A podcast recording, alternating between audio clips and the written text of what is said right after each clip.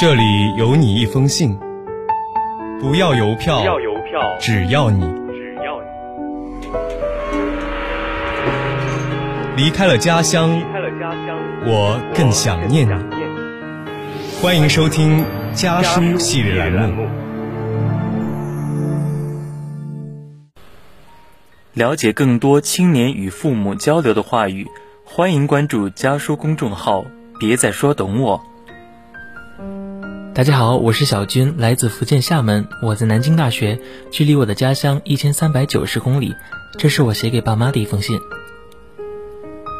爸妈，我最近在微博上看到一个旧物合渣，里面全是网友们在旧淘商店淘到的各种宝贝，既有便宜耐看的衣服，也有设计感颇强的新奇物件，甚至有人用低价买到了珍贵的老古董。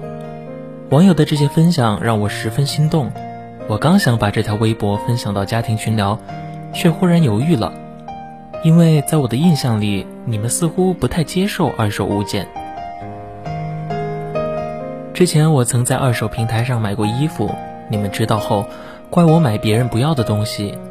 妈妈，你怪我，又不差这些钱，为什么不能买新的？二手的东西不知道有什么细菌，那多不好。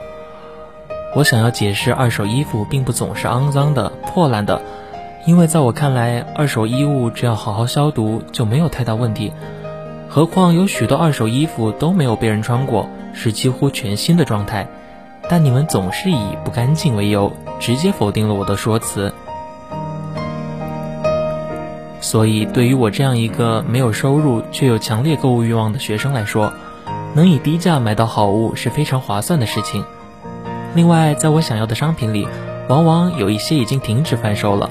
如果想要获得这些商品，就必须通过二手渠道。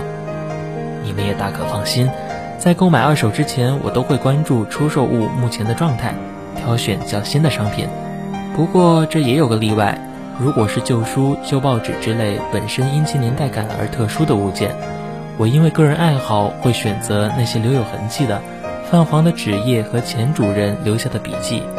似乎记载着从前的细节，我想要搜集有故事的物件，这种情怀也希望你们能够理解。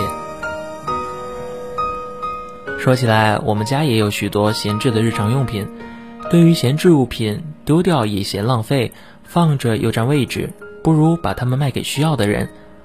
我曾经提议把这些东西挂到二手交易平台上，但你们却认为旧的东西不会有人要。事实上，已经有越来越多人开始接受二手商品。如果从别人手中购买闲置物品，而非从商家处购买全新商品，不仅省了笔钱，也充分利用了资源，大概还能为保护环境做贡献吧。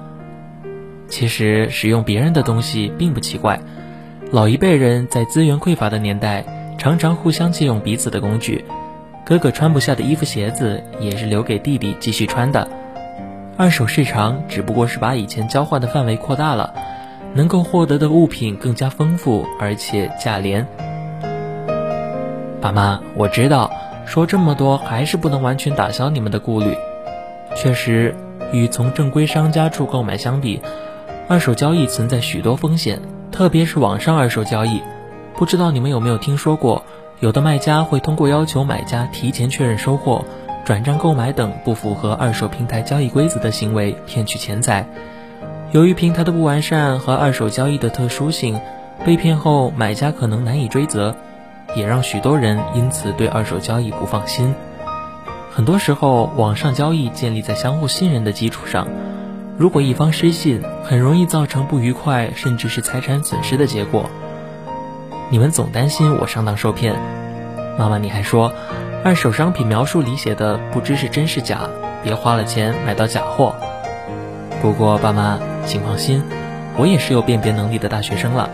如果遇到问题，我也会向你们咨询建议。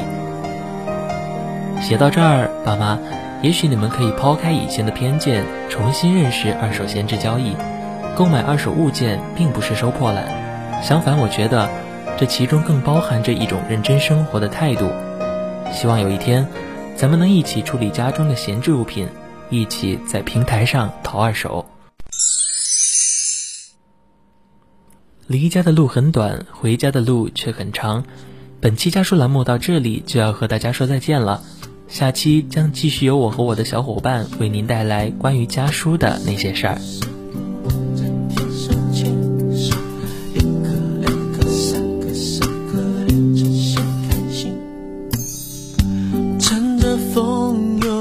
在蓝天边，一片云掉落在我面前，捏成你的形状，随风跟着我，一口一口吃掉忧愁。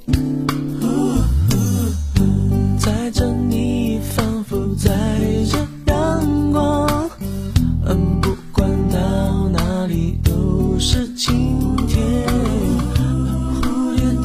飞啊，花也布满天，一朵一朵因你而香，试图让夕阳飞。